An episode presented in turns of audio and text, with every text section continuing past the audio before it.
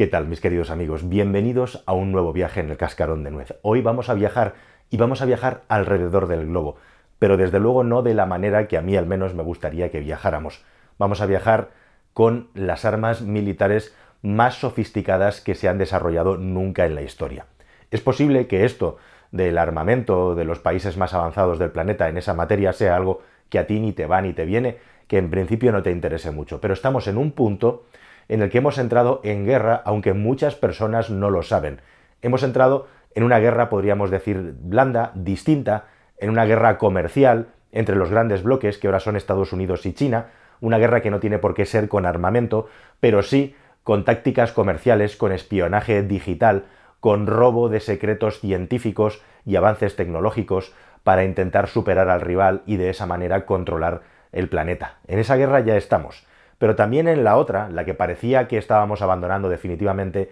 la Guerra Fría,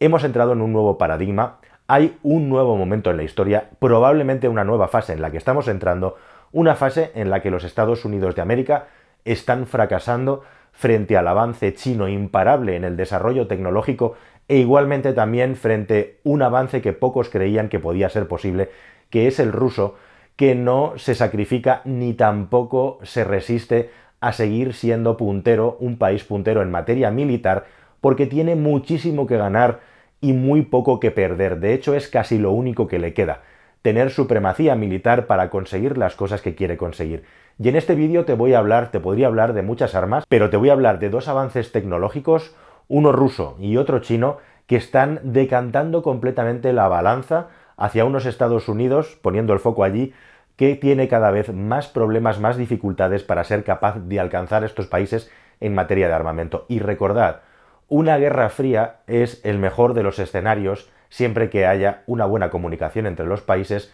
en los que podemos estar por encima de una guerra bélica, de una guerra militar. Y justamente lo que ocurre con estos avances militares es que se rompe el equilibrio, el equilibrio de autodestrucción entre dos países, que es lo que hace que se mantenga todo estable. Así que entramos en una fase de desestabilidad o al menos en una fase de pérdida de supremacía militar cuyas consecuencias son todavía difíciles de descifrar. Pero vamos a conocer de qué se trata.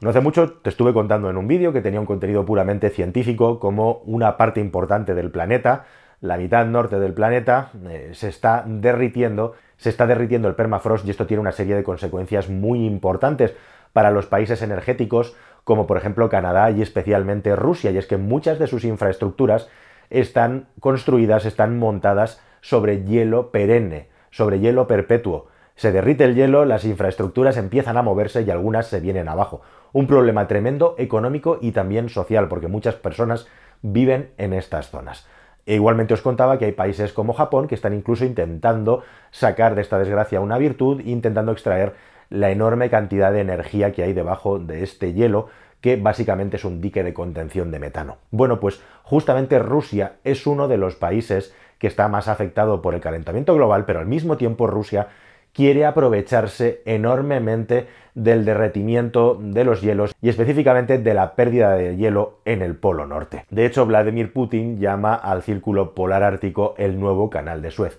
Y hay una auténtica batalla, una auténtica guerra en esa zona por tener la supremacía militar y la mayor presencia posible para poder controlar una ruta que en caso de ser definitivamente abierta por el deshielo permitiría reducir a la mitad el comercio entre China y toda la Unión Europea, lo cual sería un vuelco absoluto en la forma en la que funcionan los engranajes del comercio mundial. Una nueva ruta comercial podría abrirse por ahí y eso es un pastel muy goloso que muchos quieren atacar por no decir, por no hablar del asunto de la energía. ¿Y qué tiene que ver todo esto con un tsunami atómico, con un tsunami radioactivo? Pues justamente ese es el arma que Rusia, que las mentes pensantes de Rusia han decidido desarrollar y que parece ser que va a estar plenamente operativo en el año 2022. Ese arma, que es un arma submarina, justamente permite a Rusia sacar fuerza, sacar músculo para hacerse fuerte en una zona en la que ya se habla que cuando alguien quiere transitar por ahí, aprovechando que hay un momento de deshielo, los rusos exigen un peaje e igualmente también que parte de la tripulación de estos barcos sea rusa. El siguiente paso es tener este lugar también, como digo, con un arsenal militar nunca antes visto y también como un posible lugar desde el que desplegar Poseidón.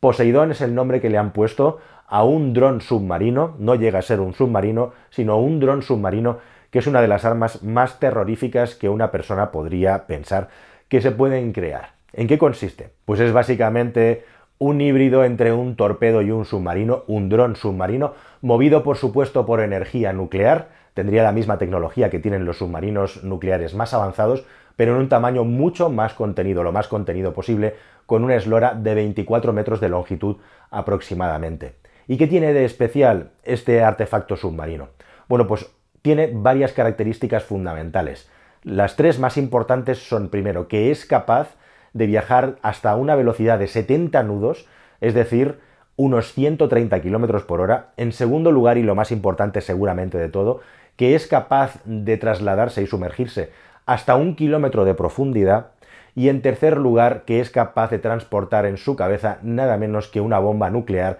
de 100 megatones de capacidad energética.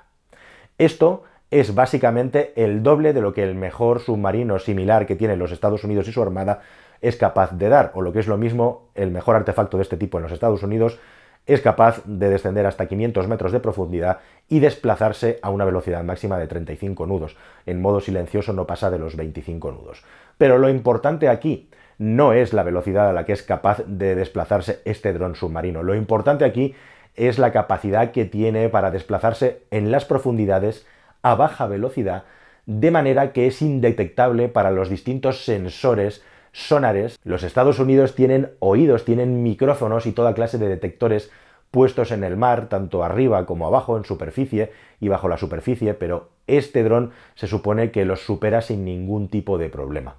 Y llegado a la costa de los Estados Unidos podría atacar el flanco más débil que tiene este país en materia costera. Y si es que alguna cosa tiene importante los Estados Unidos es justamente la ciudad de Nueva York y su área, todo el área de Nueva York y Nueva Jersey, que es la zona más densamente poblada del país, junto con California en Los Ángeles, pero específicamente en Nueva York, esta máquina, este arma, podría llegar y detonar una bomba, como digo, de hasta 100 megatones, lo que provocaría, justo pegado a la costa, según las simulaciones, una ola de 500 metros de altura que sería suficiente para arrasar completamente toda la ciudad de Nueva York y todo lo que lo circunda, y prácticamente no quedaría ningún edificio en pie por el efecto de la ola de agua, por el aluvión de agua que caería encima con esta ola gigante provocada artificialmente por el ser humano. Pero no solamente eso, como además hay un estallido de una bomba nuclear, la zona quedaría completamente inservible, inhabitable y arrasada durante probablemente cientos de años por la contaminación nuclear que habría asociada a la explosión de este artefacto. Así que este arma, Poseidón, este arma marina, es una de las armas más potentes que jamás se han diseñado y la única que existe en el mundo. No existe ningún país actualmente que tenga la capacidad de tener contramedidas contra este submarino. Pero si esto te parece ciencia ficción, te parece alucinante, espera a conocer lo que China ha desarrollado, algo que Rusia también estaba desarrollando y en lo que los Estados Unidos han fracasado estrepitosamente.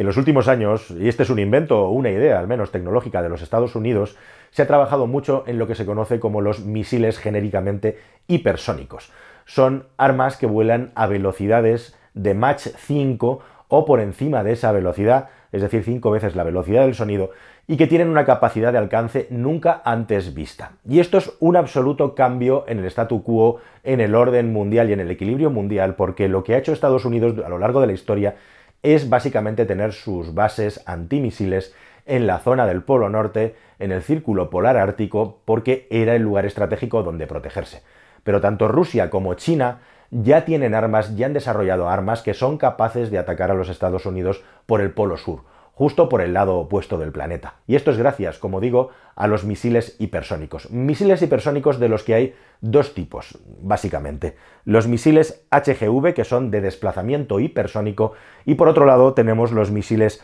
HCM, que son los misiles de crucero hipersónico. Vamos por los HGV. Estos misiles de desplazamiento hipersónico son básicamente cohetes o cohetes que son lanzados por otros cohetes o transbordadores que salen de la Tierra directamente para prácticamente volar en el límite en el que se considera que entramos en el espacio y poder orbitar la esfera terrestre para buscar el objetivo. Y lo que hacen cuando entran en acción es dejarse caer directamente cruzando la atmósfera para alcanzar estas velocidades por encima del Mach 5 simple y llanamente con la tremenda inercia que han alcanzado. Pueden llevar en su punta, en su cabeza, una bomba nuclear y no tienen la capacidad de impactar directamente y exactamente en un lugar preciso, pero sí con la suficiente precisión, estamos hablando de bombas nucleares, como para hacer daño allá donde algún país desee hacerlo. Este tipo de arma, este tipo de misil, como digo, es un tipo de arma, podríamos llamar pasiva, pero lo novedoso y lo especial es que los rusos han desarrollado un tipo de misil llamado Avangard, que tiene la capacidad de poder tener desplazamiento tanto horizontal como vertical. Esto es, se supone que tiene cierta capacidad para maniobrar incluso miles de kilómetros de distancia sobre un desplazamiento que tendría, como digo, un objetivo final, un objetivo pasivo. Y esto abre un nuevo tipo de arma hipersónica nunca antes conocida que se supone que se va a desplegar igualmente en 2022. Tienen además, en algunos casos, la capacidad de poder lanzar misiles que van a la misma velocidad como contramedida ante un posible ataque de defensa. Y lo más importante, como digo, es que los Estados Unidos habían desarrollado un producto de este tipo mm, teóricamente con una base técnica, pero no han sido capaces de llegar al nivel de refinamiento y al nivel de desarrollo de los misiles Avangard rusos. Así que aquí los Estados Unidos están en desventaja todavía. Pero hay un tipo de misil que es todavía, podríamos decir, más especial y terrorífico, que son los misiles HCM o de crucero hipersónico que se lanzan desde tierra y no llegan tan alto en sus órbitas. Este tipo de misiles igualmente tienen la capacidad de moverse a velocidades increíblemente altas, aquí estamos hablando ya de más de 20.000 km por hora, y cruzar la Tierra por el Polo Sur para acabar impactando con rutas alternativas a las defensas antimisiles de los Estados Unidos sin ningún tipo de problema. Y aquí es a donde todo el mundo se ha llevado la cabeza cuando ha descubierto que este pasado verano China fue capaz de lanzar con éxito un misil de este tipo, un misil hipersónico, que además tuvo la capacidad, según la información que manejan los espías de los Estados Unidos, el Pentágono y la red DARPA, de enviar, de lanzar al mismo tiempo otro misil hipersónico que podría ser el arma definitiva que acabaría impactando con mucha más precisión en el lugar deseado o simple y llanamente sería una contramedida para poder detener una defensa eventual contra este tipo de misil. Y ese misil lanzado tendría la posibilidad, la capacidad de volar de manera hipersónica igualmente de forma sostenida por sí mismo. Con lo cual, para que os hagáis una idea, el diario Financial Times, aludiendo a fuentes de la inteligencia americana, ha determinado que una tecnología de este tipo es desconocida, que no tienen ni idea de cómo lo han hecho y que además estaríamos hablando de un momento Sputnik. Para darle la relevancia y la importancia que tiene al desarrollo de este arma, los americanos consideran que tiene una relevancia parecida a la relevancia que tuvo en su día que los rusos se adelantaran lanzando el primer satélite al espacio, el satélite Sputnik. Con esto, Estados Unidos está trabajando contrarreloj para intentar tener su propio misil hipersónico disponible, pero hace escasamente unas semanas, lanzándolo desde la isla de Kodiak, Alaska, tuvo un nuevo fracaso, tuvieron que destruir el misil en el aire porque algo se descontroló o falló. Ellos hablan de que van avanzando paso a paso, pero se han quedado atrás y las prisas no son buenas consejeras y están fallando en todos y cada uno de los intentos experimentales de hacer volar estos misiles cumplir con toda la hoja de ruta y con la misión que ha sido de prueba establecida para estas máquinas novedosas. Así que lo que está ocurriendo en definitiva, y te quiero contar, es que por primera vez los Estados Unidos se han quedado atrás en materia armamentística. Y quiere decir esto también que estamos entrando en una nueva era en la que deja de haber equilibrio, o mejor dicho, podría dejar de haber equilibrio armamentístico esa delicada línea roja y frágil en la que dos estados son capaces de aniquilarse y por lo tanto las fuerzas están neutralizadas. Rusia ya lo tiene, anuncia que ya lo tiene y China, que por cierto ha negado que este invento sea para esa misión. Y han hablado de que este era un experimento relacionado con un transbordador espacial que quieren lanzar próximamente al espacio, China lo niega rotundamente que tengan ese tipo de arma, pues todo esto podría indicar que estamos en un cambio de fase no solamente a nivel científico y tecnológico, no solamente a nivel de capacidad técnico-comercial para el futuro, sino también a nivel de capacidad militar. Y esto, como digo, abre un nuevo paradigma si se acaba confirmando en el que los equilibrios y los ejes que hay de poder en el planeta Tierra podrían estar variando ya indefectiblemente hacia Eurasia o hacia Asia con muchísima probabilidad. Así que nada más, queridos amigos, esto es lo esencial y lo básico de estos nuevos desarrollos militares. Tenéis que saber que los avances más importantes de la materia de la humanidad, los avances tecnológicos, tradicionalmente han sido en el plano militar. Eso ha cambiado en los últimos tiempos, pero eso no significa que en el plano militar se siga trabajando para desarrollar armas cada vez más sofisticadas que dejan a su vez totalmente obsoletas a las armas más sofisticadas que sirven para defenderse de las armas más sofisticadas. Y en esta rueda en la que estamos ahora se ha roto completamente el sistema de autodefensa que tenía los Estados Unidos de América y vamos a ver qué es lo que pasa en los próximos meses y sobre todo en los próximos años, porque algunos hablan de décadas de ventaja en lo que respecta a China frente a los USA. Nada más, queridos amigos, esta es la información. Espero que os haya parecido interesante y si esto os ha parecido interesante, aquí os dejo con dos vídeos nuevos. Uno sobre el permafrost y cómo algunos países quieren aprovecharlo y para otros es un terrible problema que ya les está afectando y puede afectar en sus economías. Y por otro lado, ese arma secreta, esa sí que es un arma sex misteriosa que está afectando a muchas embajadas de los Estados Unidos por todo el mundo y nadie sabe qué narices es, pero que puede provocar incluso daños cerebrales a los funcionarios de los edificios que han sufrido este ataque misterioso probablemente de Rusia. Hasta el siguiente vídeo. Adiós.